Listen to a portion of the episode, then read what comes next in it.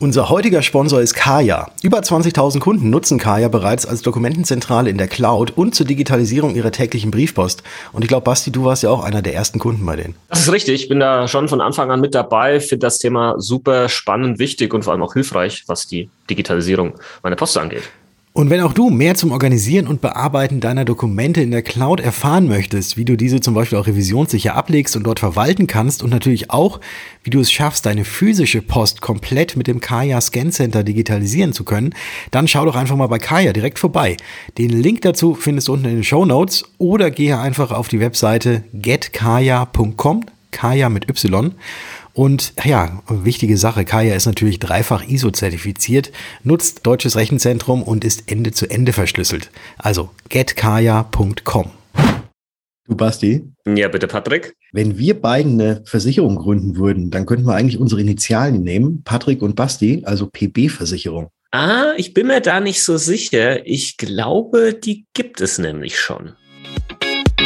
Versicherungsgeflüster, der Podcast für echtes Versicherungswissen. Denn wir haben einfach keine Zeit für großes Geschrei.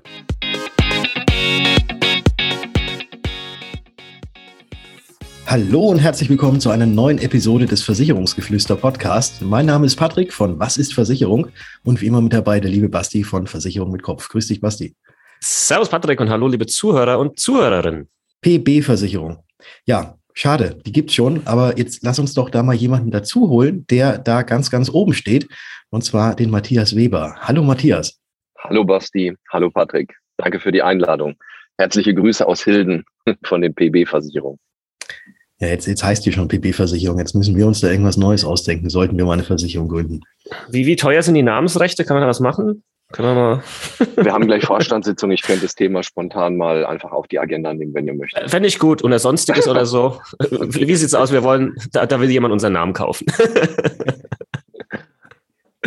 Matthias, ähm, PB-Versicherung. Ich glaube, die erste Frage, die wir klären müssen, ist, steht PB für irgendwas? Dass es nicht für Patrick und Bastian steht, haben wir jetzt schon festgestellt, aber steht es denn für irgendwas anderes?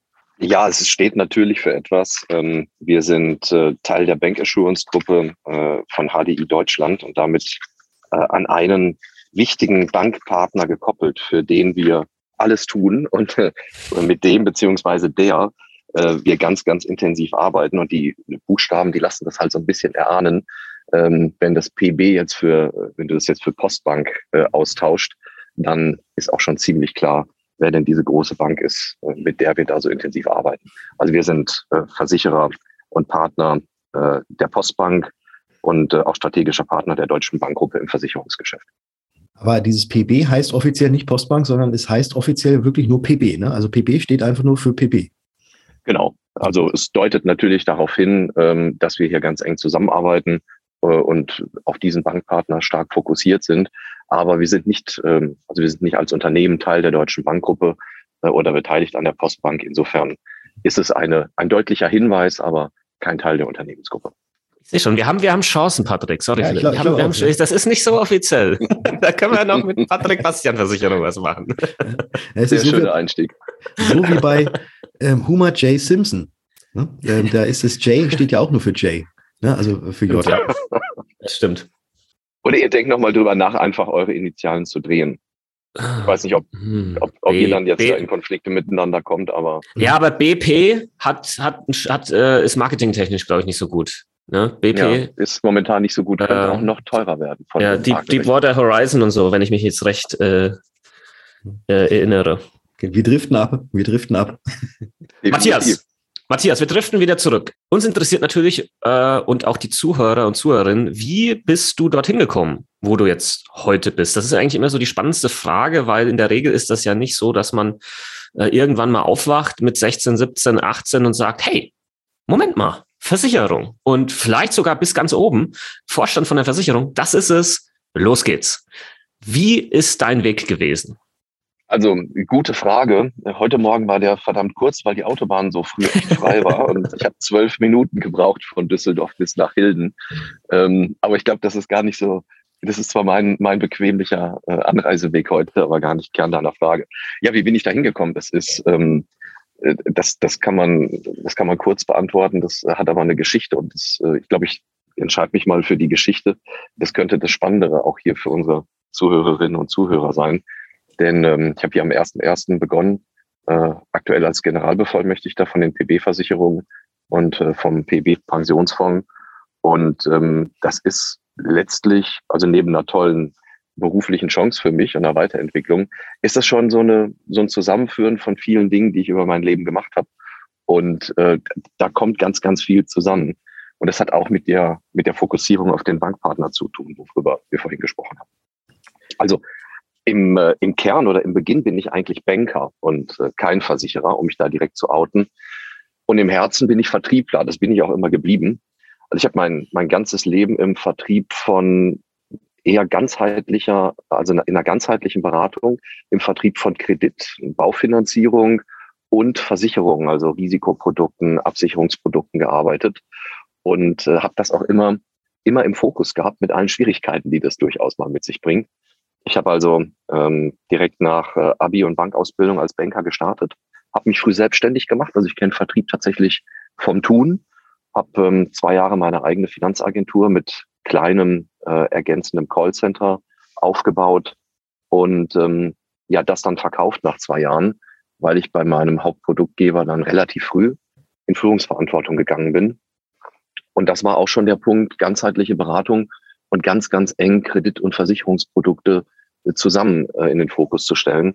Das war nämlich damals die Wüstenrot und Württembergische und das zu dem ja echt interessanten Zeitpunkt, als die beiden fusioniert sind und dann ja begonnen haben, ihre Vertriebe auch noch viel stärker als vorher ähm, auf ganzheitliche Beratung und ähm, ja umfassenden Verkauf von Finanz- und Versicherungsprodukten zu, zu trimmen, zu ähm, qualifizieren auch ähm, und damit auf ihre Kundinnen und Kunden einzuwirken.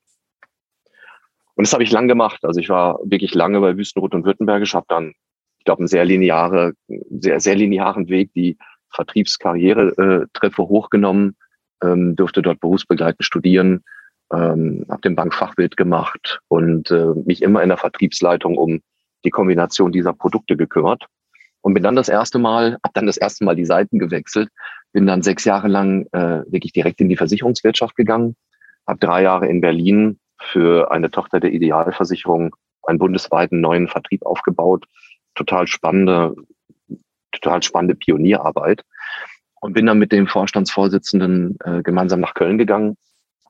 Und äh, wir haben mit der Roland-Gruppe, also Roland Rechtsschutz und Roland Assistance, gemeinsam ein Joint Venture gegründet, ein Seniorenassisteur, Seniorendienstleister rund um Seniorenversicherung. Und da habe ich dann drei Jahre das ähm, Key Account Management geleitet und den Vertrieb aufgebaut. Ja, von da bin ich nochmal zurück zu Wüstenrot und Württembergische, habe nochmal noch mal einen Karriereschritt gemacht und habe mich dann, das war so vor rund acht Jahren jetzt, habe mich dann sehr bewusst neu orientiert ähm, und habe für mich ähm, ja im deutschen Markt den, den Partner gefunden, der dann für die nächsten auch sieben Jahre, ein Monat meine berufliche Heimat war und das war die Deutsche Bankgruppe.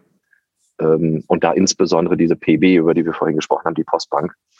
Äh, da war ich etwas über sieben Jahre in der Vertriebsleitung und habe zuletzt vier Jahre lang ähm, als Mitglied der Geschäftsleitung äh, in der Region Nordwest den Vertrieb geleitet. Große Vertriebseinheit mit rund 2500 Mitarbeiterinnen und Mitarbeitern. Und auch da war mein Punkt wieder äh, der mobile Vertrieb, die äh, Kundenberatung rund um Kredit, Geldanlage, Immobilien und Versicherung, Altersvorsorge und Risikoprodukte. Das Ganze klingt ja jetzt schon so ein bisschen so, als ob du irgendwie in zwei, drei Jahren in Rente gehen kannst, weil so viel, wie du jetzt schon gemacht hast und so viel und was, was du da alles getan hast, dabei bist du ja erst Mitte 40. Naja, also das Mitte 40 ist ja, es geht jetzt schon, geht ja schon eher aufs Ende zu, äh, zumindest aufs Ende der 40. Ich bin jetzt 47, äh, habe im August dann, mache ich die 48 voll. Wir haben vorhin ja im erst dann wird aufgerundet. Erst dann wird aufgerundet. ja, ich habe damit, ich habe damit auch gar nicht so ein Problem, auch wenn wir vorhin schon im Vorgespräch ja gemerkt haben, dass ich hier bei uns dreien der alte Sack in der Runde bin. Ähm, aber es ist ja immer eine Frage der Perspektive. Ich fühle mich damit ganz wohl und habe unterschiedliche Dinge gemacht. Und jetzt finden die, und das ist ja der, der Ausgangspunkt dieser Erklärung gewesen, jetzt finden die echt ganz gut zusammen. Also wir haben, äh, wir ist in dem Fall schon die Bank, also auch äh, Deutsche Bank und dann eben ähm, die HDI äh, Bank Assurance, die ähm, für die PB-Versicherung einen neuen Vertriebschef gesucht haben. Ähm, haben dann mich gemeinsam dort mit in ein Auswahlverfahren gebracht, weil ich eben auch wirklich immer viel mit, ähm, mit Versicherungen zu tun hatte, mich da sehr eingebracht habe, aber natürlich die Bank auch von innen sehr gut kenne. Und das ist ja eine gute Ausgangsbasis, maßgeschneiderte Produkte und Abläufe ja für eine Bank zu bauen, die du eben selber auch von innen kennst, sieben Jahre lang. Das ist eine ziemlich gute Voraussetzung, haben die sich gedacht. Hm. Und ich habe das auch gedacht.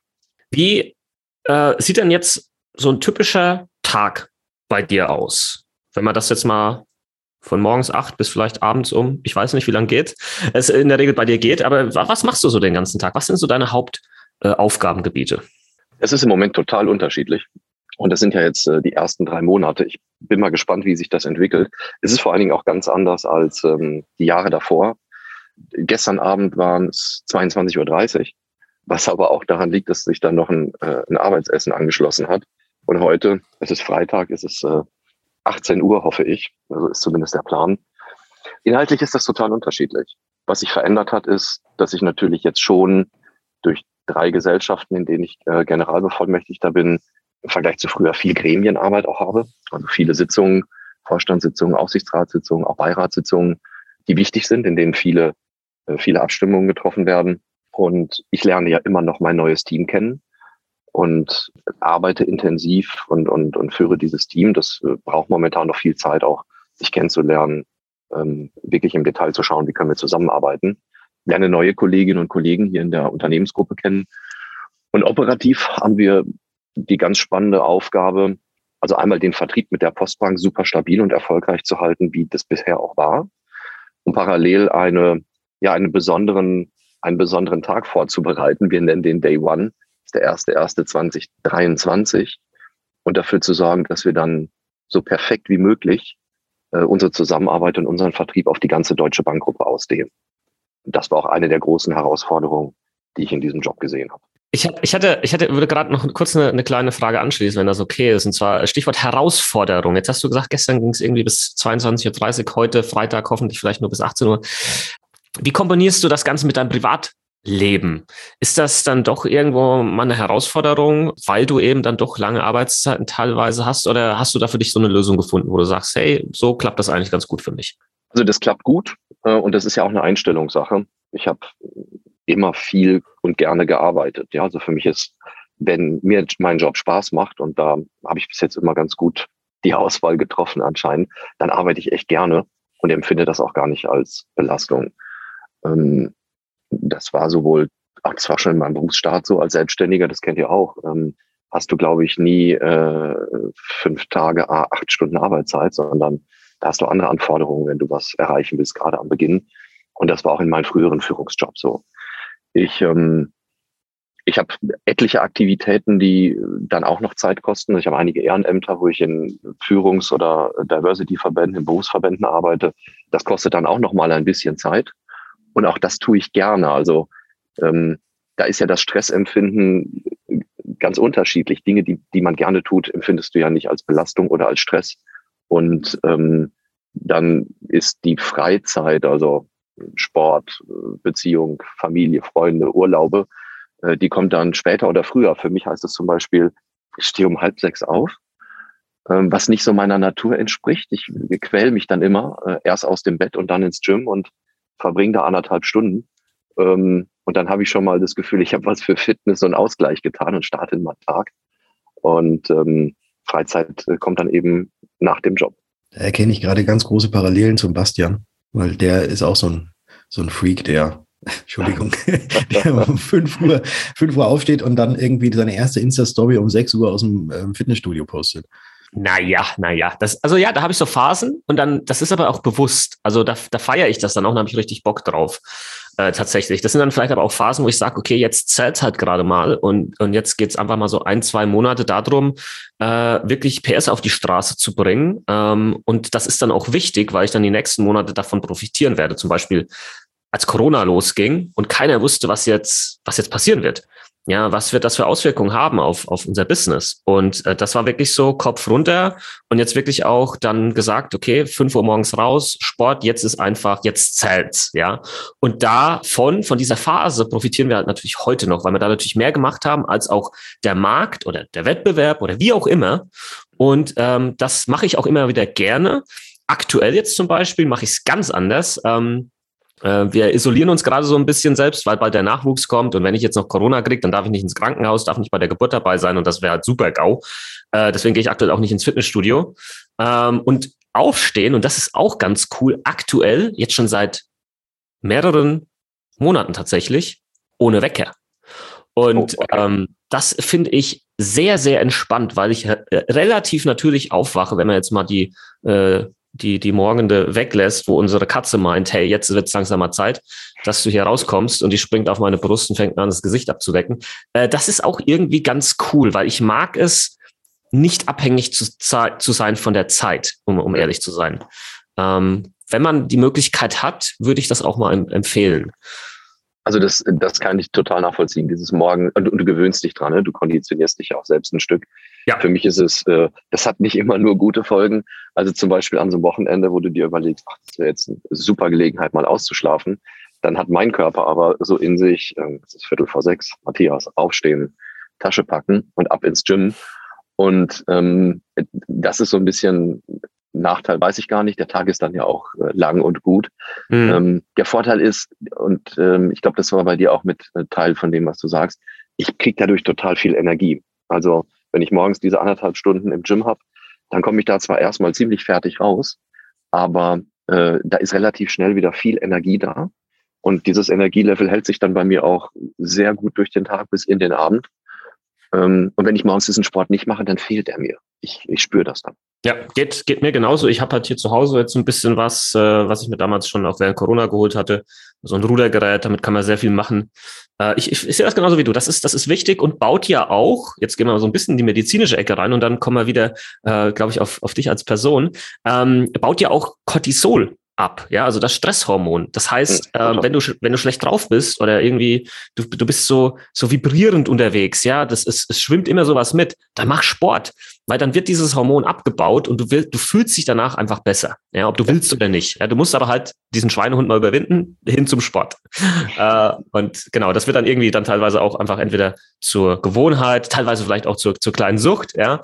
Ähm, aber ich finde, das ist ist gar nicht mal so eine schlechte Sucht, äh, wenn man, wenn man Sport in seinen Alltag integriert. Es ist eine sehr gesunde Sucht zumindest. So, ihr merkt gerade, wie ruhig ich geworden bin. Erzähl uns du, du doch mal was von deinen Süchten. Nee, da, da, da, das, das wollt ihr gar nicht hören und das ist, das, das äh, darf man, äh, das, nee, nein, nein, nein, nein, das mache ich nicht. Wir, wir unterhalten uns noch mal ein bisschen über dich mit dir, Matthias, äh, wenn es okay ist.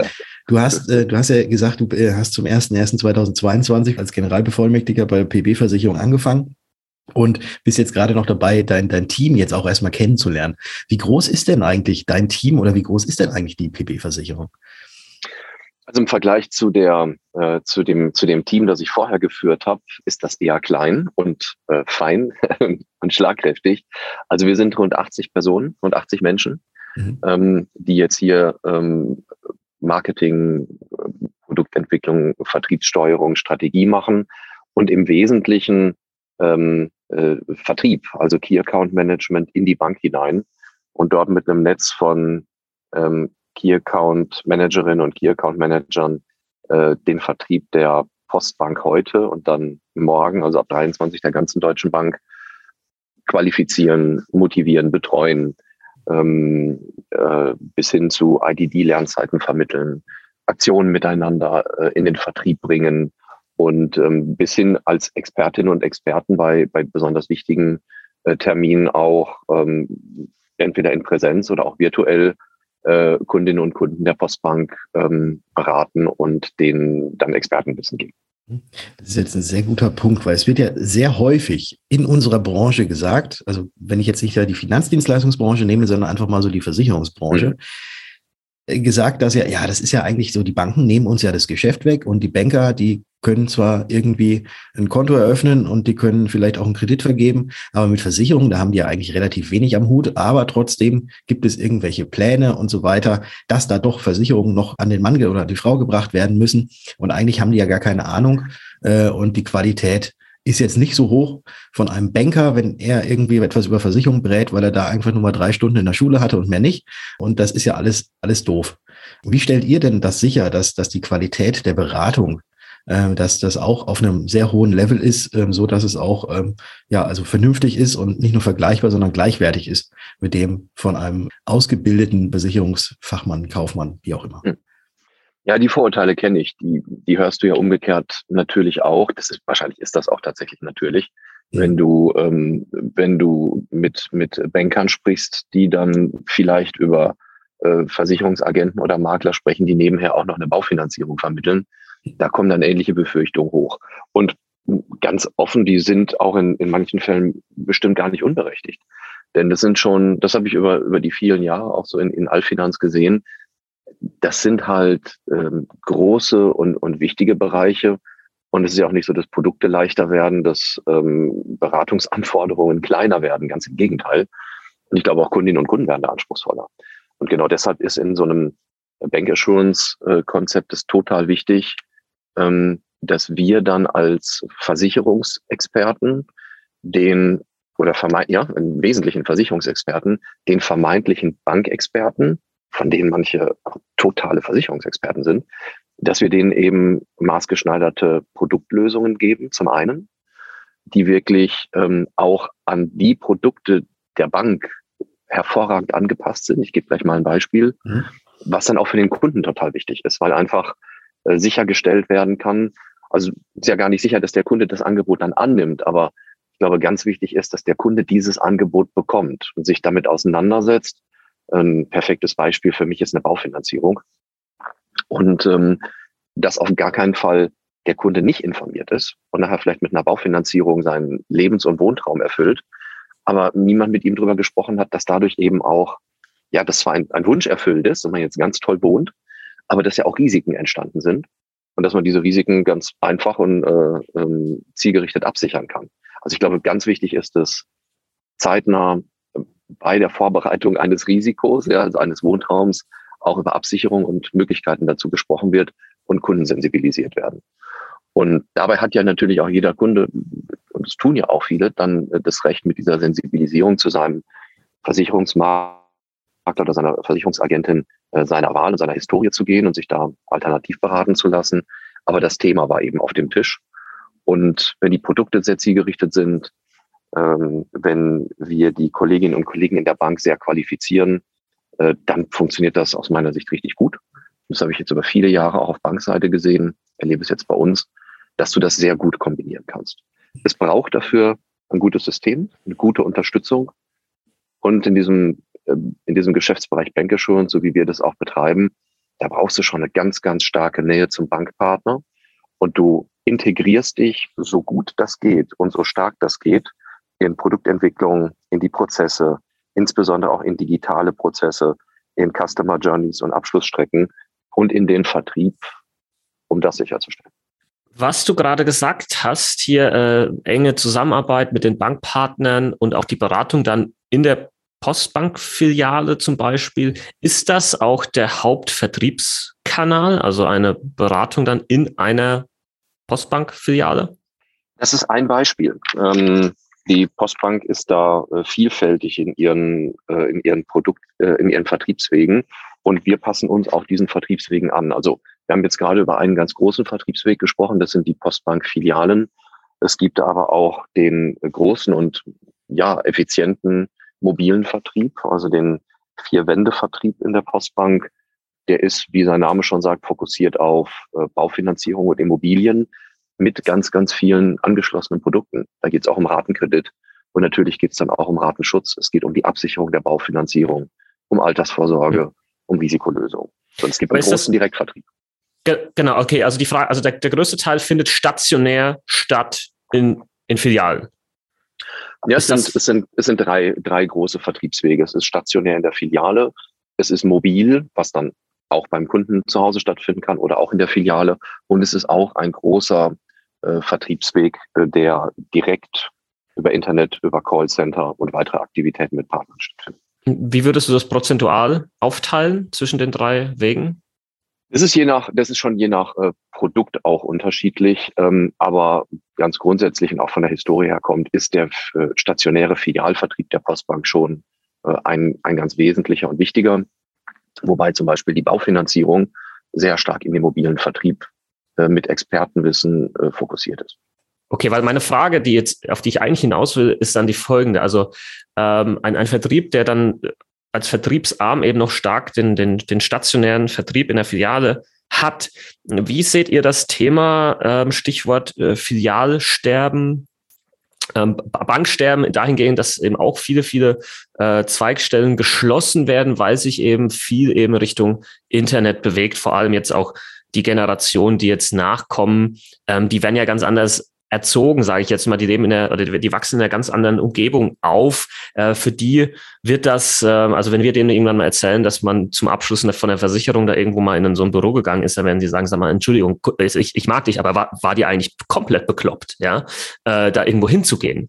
Also wie, das ist bestimmt eine Herausforderung bei euch irgendwo, das, das seht ihr natürlich auch. Also was ist da eure Strategie? Wie seht ihr dieses Thema auch? Ähm, werdet ihr das irgendwie verschieben dann in die anderen Vertriebskanäle oder was ist da euer Standpunkt zu diesem Thema Filialsterben? Es gehen immer weniger Leute in Filialen, um irgendwelche Versicherungs- und Bankprodukte abzuschließen und das wird sich ja in Zukunft immer weiter steigern, ähm, dass das mehr übers Internet oder sonstiges stattfinden wird.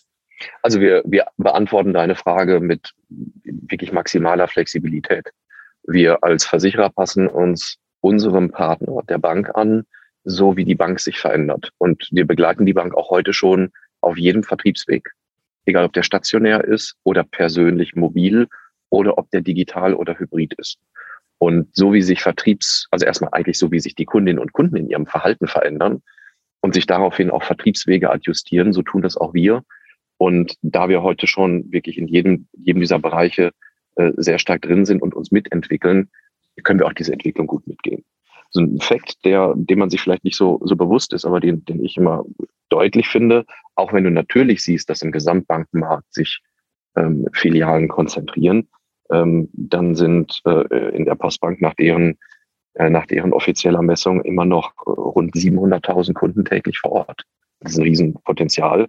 Gleichzeitig ähm, sind es aber auch über acht Millionen Telefonbanking-Kunden, ja, und äh, die Internetnutzung äh, ist, ähm, ist enorm. So, und wir sind, wir sind dort überall mit drin, denn unser Anspruch ist ja, möglichst perfekter äh, Versicherungspartner dieser Bank zu sein, wie immer sie sich verändert immer sie sich verändert. Wie, wie nimmst du das wahr, wie es sich verändert und was glaubst du, wenn du jetzt, eine, ich, ich weiß, du hast keine Glaskugel, aber wenn du, wenn du eine hättest und da reingucken würdest, äh, wie sich das denn jetzt so in den nächsten Jahren drehen wird? Glaubst du, dass die Vielzahl derer, die jetzt auch stationär vor Ort sind, dass das weniger werden und mehr hin zum Online gehen oder, oder gibt es da irgendwelche, vielleicht sogar Statistiken von euch, dass es mal ab, äh, zurückgegangen ist und jetzt dann doch wieder mehr wurde? Äh, wie schätzt du die Zukunft ein? Einfach jetzt einfache Frage, wie schätzt du die Zukunft ein? Ich glaube, ich glaube, das ist ein guter Anschluss an die Antwort von gerade. Ich bin mir, bin mir sicher, wir müssen da flexibel bleiben ähm, und gut integriert in die, in die Veränderungen und die Strategien der Bank. Also ähm, das Wachstum ist ähm, heute für uns in, in allen Vertriebsbereichen sichtbar. Es ist je nach Produkt und je nach Vertriebsweg unterschiedlich. Und ähm, wir selber sind schon schon sehr drauf nicht nur vorbereitet, sondern auch sehr stark ähm, in der in der weiteren Entwicklung und auch Professionalisierung von digitalen Lösungen, aber auch von äh, von hybriden Lösungen. Und wir bieten uns da auch als ja als Unterstützerin für für die Bankberater sehr stark mit ein. Ähm, die Lösungen sind heute schon da. Die müssen auch, und das ist meine meine Perspektive auf auf morgen, die müssen noch flexibler werden weil ich davon überzeugt bin, dass auch Kundenwünsche eben noch flexibler werden. Die Besonderheit bei, bei unserem Bankpartner ist eben auch durch die äh, Kooperation mit der mit mit Post und Postdienstleistungen, dass du dadurch immer schon noch einen hohen Anteil von äh, von stationären Kunden haben wirst. Aber ähm, das verändert, äh, das hat ja nur einen, hat einen Einfluss auch, aber verändertes Kundenverhalten äh, macht da keinen Halt und das sehen wir, das sehen wir ja im, im gesamten deutschen Finanz- und Versicherungsmarkt. Das heißt, die Lösung auch, sich, ähm, sich in eine Beratung durchaus mit dazu zu schalten. Wenn besonderes Expertenwissen gefragt ist, das ist für uns genauso wichtig, als auch in digitalen Abschlussstrecken und Beratungsmodellen ähm, unseren, unser Know-how und unser, unsere Produkte optimal mit einzugliedern, äh, damit Kunden auch auf einem rein digitalen Weg äh, eine Gesamt, einen Gesamtbedarf ähm, äh, befriedigen können, wenn sie möchten und dazu vor allen Dingen auch beraten werden. Stichwort digital, Digitalisierung. Wie sehr bist du in deiner Funktion ähm, bei der PB-Versicherung abhängig von deinem Smartphone? Hm. wie sehr, das ist ja eine böse, wie sehr bist du abhängig von deinem Smartphone? Ähm, und das in meiner Funktion. Also ich kann dir sagen, ich als Person fühle mich manchmal, wenn ich den Gedanken zulasse, total abhängig von meinem Smartphone. Das liegt aber an mir. Also ich bin äh, Freunde, äh, Freunde lästern immer, und das geht aber, glaube ich, viel so. Freunde lästern bei mir immer und sagen, es scheint so, als ob dein, äh, als ob dein Smartphone in deiner, in deiner linken Hand irgendwie auch schon so verwachsen ist. Also das, das ist, also das ist, ne, so, so, das ist irgendwie immer dabei. Ähm, wenn, wenn ich morgens wach werde, äh, werde von meinem Smartphone geweckt. Okay, das ist, glaube ich, noch nicht so ungewöhnlich. Und ich glaube, das Erste, was ich mache, ist dann halt äh, über das Smartphone äh, Licht und Musik anzumachen, meine Mails und äh, vielleicht Instagram und LinkedIn zu checken. Und es begleitet mich den ganzen Tag und ich gehe auch damit ins Bett und gucke abends vorm Schlafen nochmal einmal durch E-Mails. Das muss man mögen. Ich mag das sehr. Das ist einfach so meine Lebensweise und deswegen ist auch meine Arbeitsweise sehr digital. Ist aber nicht immer das Smartphone. Es kann genauso ja auch äh, der iPad ähm, sein, so wie jetzt, worüber wir sprechen. Aber ich bin schon sehr digital. Ich bin ja, also danke erstmal für deine Offenheit, Matthias, was das angeht. Ich bin nämlich, davon, ich bin tatsächlich davon überzeugt, wenn man jetzt eine Umfrage machen würde, so zwischen den oder unter den, keine Ahnung, 16 bis äh, 40, Ende, Ende 40-Jährigen, ja, damit du auch mit dabei bist. Mhm, danke. Mitte, Mitte ja, 40. Mit, genau, Mitte 40. genau. Wir runden ab, wann wir wollen. Ähm, und äh, wenn man das machen würde, und die Frage wäre, ähm, ob die Leute äh, wirklich süchtig sind und abhängig sind nach oder ähm, was das Smartphone angeht, anhand einer medizinischen Definition, dann würde sich herausstellen, dass das auf über 90 Prozent der Bevölkerung ja. zutrifft. Das Weil das, was da passiert, also auch äh, chemisch, äh, biologisch und so weiter und so fort in unserem Körper, das ist ja das gleiche wie der, bei einer Abhängigkeit von, von Alkohol oder irgendwelchen Drogen. Ähm, diese Endorphinausschüttung, ja, wenn man dann aktualisiert, oh, neues Like kam dazu, neuer äh, Kommentar, ja, diese Dopaminsucht, die darüber dann gestillt wird. Äh, Finde ich wichtig, dass man sich dessen bewusst ist. Ich glaube, so wie du das du gerade beschrieben hat, hast, ist das, es ist okay in dem Moment, wo man sich dessen bewusst ist und, und äh, damit auch sehr gut umgehen kann und es einfach für einen passt. Aber ich glaube, viele Menschen sind mittlerweile übergegangen hinzu, nicht mehr ich steuere das Smartphone und dadurch wird mein Leben leichter, sondern das Smartphone steuert mich und ja. ich merke das nicht mal. Ja, ich glaube, glaube, dass auch je, je unbewusster du dir dessen bist, ja, wie, wie stark, wie stark du mit deinem, mit deinem Smartphone irgendwie äh, schon verbunden bist, umso mehr steuert dich das.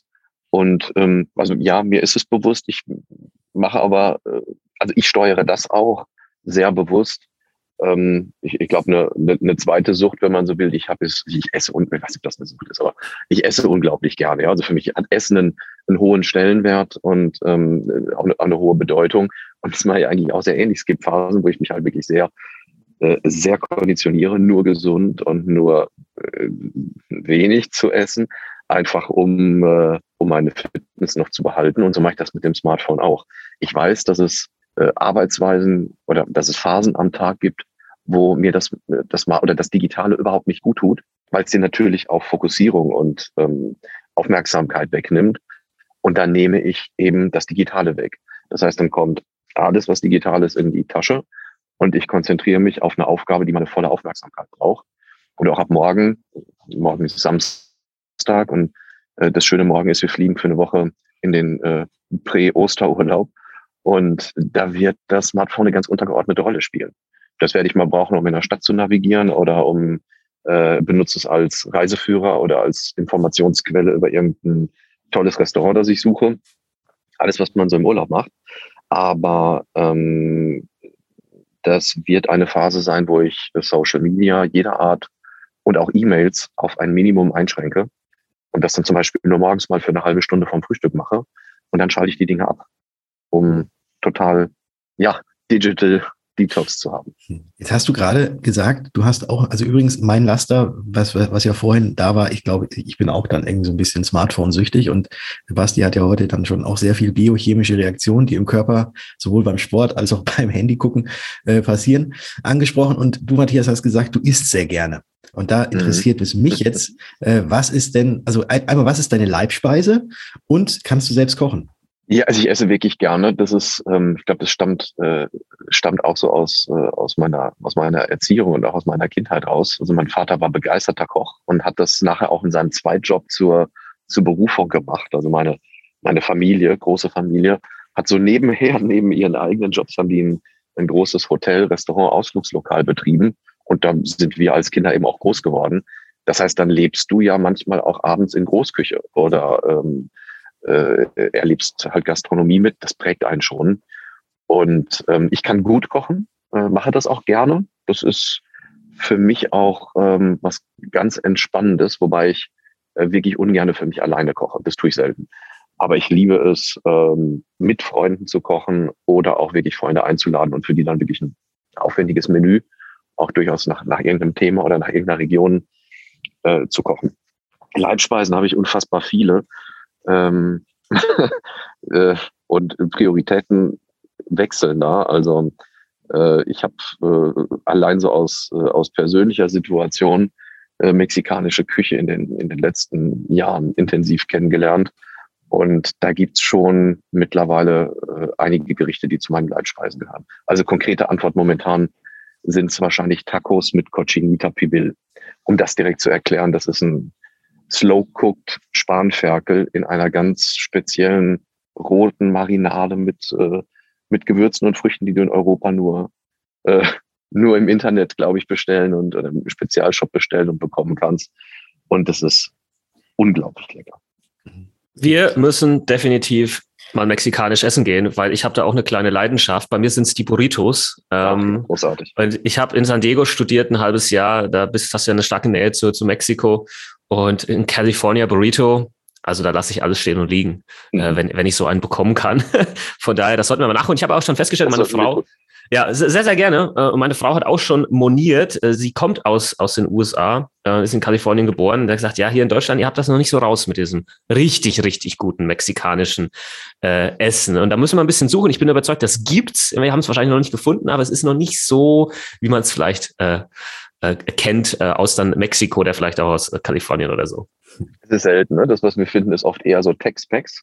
Ja. Und äh, eingedeutscht, was dir aber bei, bei vielen chinesischen Restaurants ja auch geht, äh, auch so geht. Äh, das hat dann mit, mit authentischer chinesischer Küche nicht so viel zu tun, was schade ist, weil auch das ist eine ganz großartige Küche. Eine letzte Frage noch, Matthias, und dann entlassen wir dich in, in äh, deinen Meeting-Alltag, der äh, heute vermutlich ansteht. Wenn du ein Buch empfehlen würdest, welches Buch wäre das, neben natürlich dem Buch, das ich geschrieben habe? Also das wäre, wie ich vorhin schon gehört habe, das wäre ja ganz, äh, äh, ganz unbedingt äh, das Buch, das du geschrieben hast. Ähm, ein Buch empfehlen. Ich, ich lese viel, mittlerweile äh, nahezu äh, ausschließlich digital und ähm, lese gerade viel äh, über, über Versicherungsgeschäfte, ganz, äh, ganz erstaunlich. Ähm, was ich ähm, im Moment äh, empfehlen kann ähm, und äh, selber lese, ist, ähm, wie sie innere Blockaden lösen. Das ist ein ganz spezielles Buch. Da geht es so ein bisschen um ich bin darauf gekommen über einen, äh, über einen Freund von mir. Also es ist kein schönes Thema jetzt am Anfang, es wird aber gleich gut. Ein Freund von mir, ein wirklich guter Freund, ist in depressive Phase gerutscht und wirklich ernsthaft. Und das ist ein Buch, das so ein bisschen äh, das aufgreift. Und ich habe angefangen, das zu lesen, weil es mir um diesen Freund ging und ich das verstehen wollte. Ähm, und ich kann das Buch total empfehlen, weil eigentlich geht es in dem Buch um Selbstliebe äh, und Selbstachtung und um Dinge, die man sich selber gönnen sollte, um ja, mit sich selbst so umzugehen, wie das wohl gerechtfertigt ist, weil für die meisten Menschen, äh, für alle Menschen ist es ja so, man verbringt mit sich selbst die meiste Zeit immer. Und warum sollte man da nicht äh, total gut mit sich selbst umgehen? Und das Buch kann ich gerade ergänzend zu deinem, ist auch ein äh, inhaltlich guter Gegensatz, total empfehlen. Ja, ganz herzlichen Dank für diese Empfehlung. Da gucken wir uns mal an. Lesen, lesen wir mal rein und ich verlinke das Ganze auch noch mit unten in den Show Notes. Und äh, Matthias, äh, wir sehen uns jetzt ja zwar gerade nicht, aber ich sehe auf der Uhr, dass die unermüdlich tickt und du wahrscheinlich jetzt schon mit den Füßen scharfst, weil du noch drei Minuten hast, um jetzt zu der nächsten Sitzung zu kommen. Ja, ähm, mein Meetingraum ist aber direkt nebenan. Das, okay, das funktioniert. Du, dann können wir noch zwei Minuten reden. Ähm, ich, ich bin da ganz relaxed. Matthias, ganz, ganz herzlichen Dank für die äh, tollen Einblicke, die du gegeben hast. Einmal in dich als Person, aber auch zur PB-Versicherung. Es hat mir sehr, sehr viel Spaß gemacht und da rede ich, glaube ich, auch für Basti. Das mit dem mexikanisch Essen. Der Basti hatte ja, genau. sich ja gerade quasi schon selbst irgendwie mal bei euch in Hilden oder jetzt bei euch dann in Düsseldorf eingeladen. Äh, ich komme einfach mit, würde ich sagen. Äh, unbedingt. Wir können das, ähm, wir können das äh, überall machen. Also wir können das auch gerne in München machen oder äh, an anderen Stationen. Äh, ich bin sofort dabei. Also ich danke für den Buchtipp. Ich ähm, freue mich auf das gemeinsame mexikanische Essen. Ich bin sofort dabei. Und vielen Dank vor allen Dingen für die Einladung und die Stunde war, war klasse mit euch. Es hat mir viel Spaß gemacht. Vielen Dank. Ja. Können wir nur zurückgeben, lieber Matthias, in diesem Sinne, ähm, weiterhin alles Gute, viel Erfolg, viel Spaß jetzt im, im Urlaub, genießt die Zeit und äh, ansonsten hätte ich gesagt, wir hören uns. In der nächsten Folge. Tchau. Tchau. Tchau.